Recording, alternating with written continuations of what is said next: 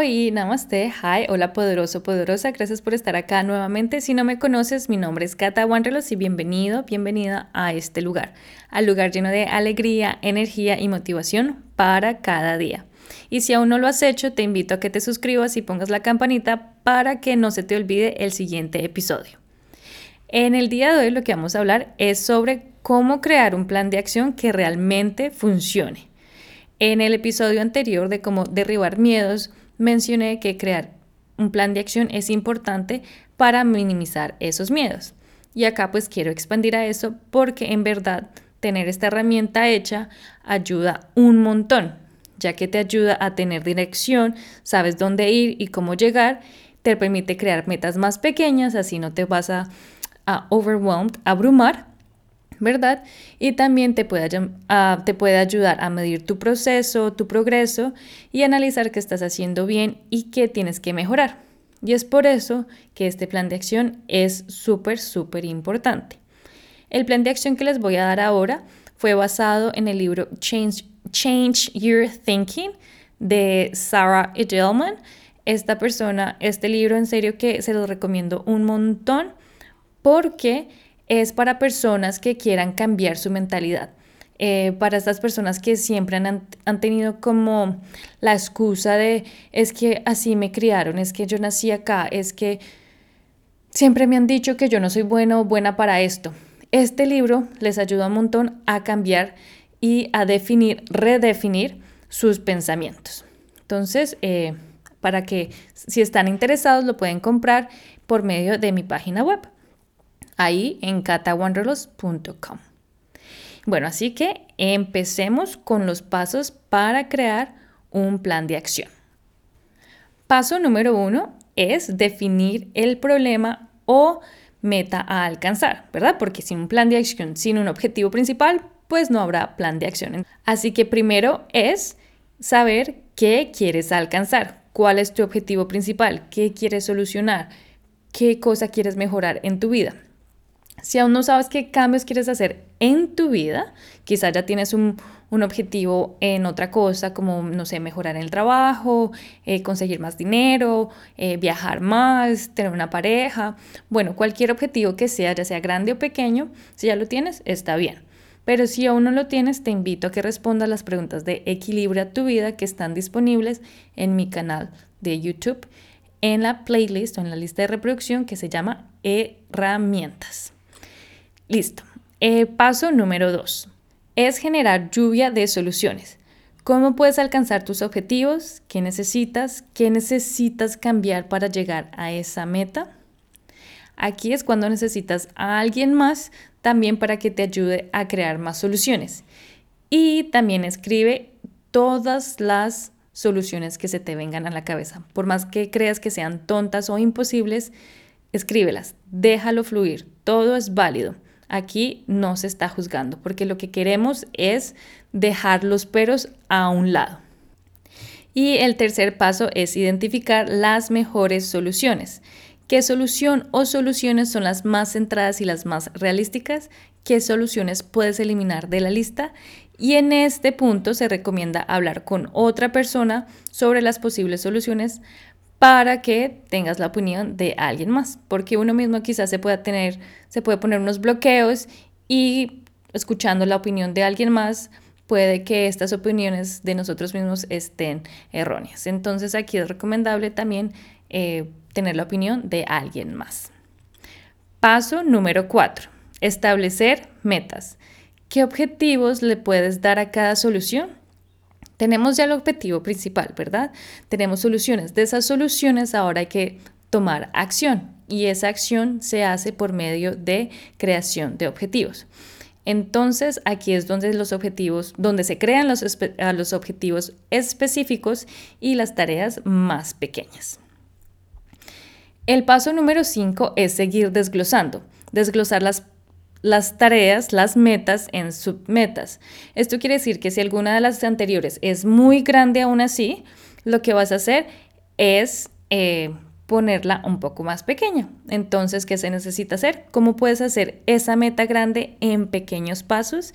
Y así es que nos damos cuenta poco a poco eh, que entre ser más específico es mucho mejor. Y el paso número 6 es el crear el plan de acción. Y este está dividido en dos partes. Uno es el plan de acción en sí y la otra parte del plan de acción es cómo superar obstáculos.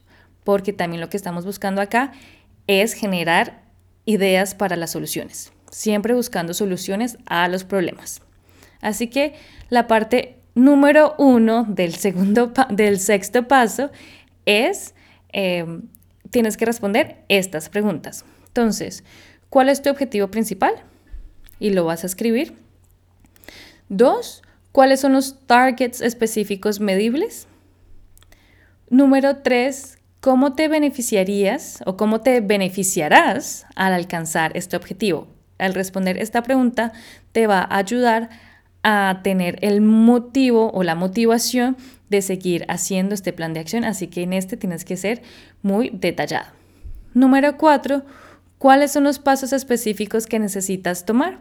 Ya después de que hayas hecho todo, o sea, toda esta tarea de identificar el objetivo principal, luego a los subobjetivos o submetas, ahora cuál es, el, primer paso a tomar.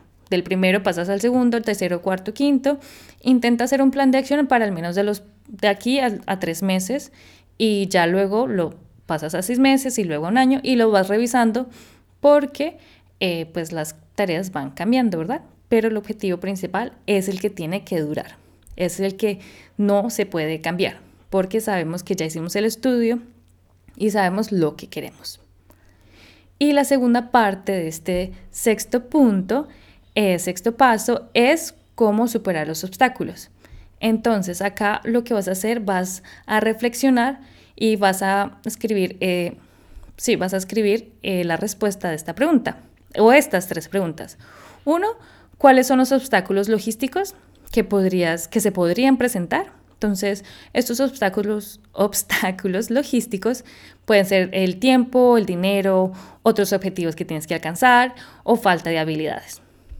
Y la siguiente pregunta es, ¿cuáles son tus obstáculos psicológicos? Por ejemplo, esto puede ser que tienes miedo, que tienes inercia, eh, que hay unos objetivos mal definidos, eh, se te perdió de vista tus objetivos, eh, la baja disciplina. Esto es antes de que todo suceda, ¿verdad? Esto es para, si te conoces muy bien, vas a saber qué bloqueos vas a tener durante el, la acción, durante la toma de acción. Entonces acá tú tienes que escribir y ser realista.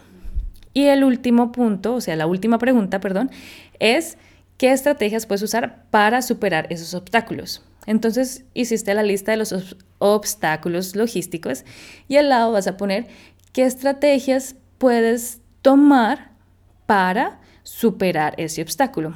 Por ejemplo, el tiempo. Listo, entonces mi tiempo ahorita está muy reducido. ¿Qué puedo hacer? Menos tiempo en la TV, eh, levantarme más temprano, eh, pedir tiempo part-time.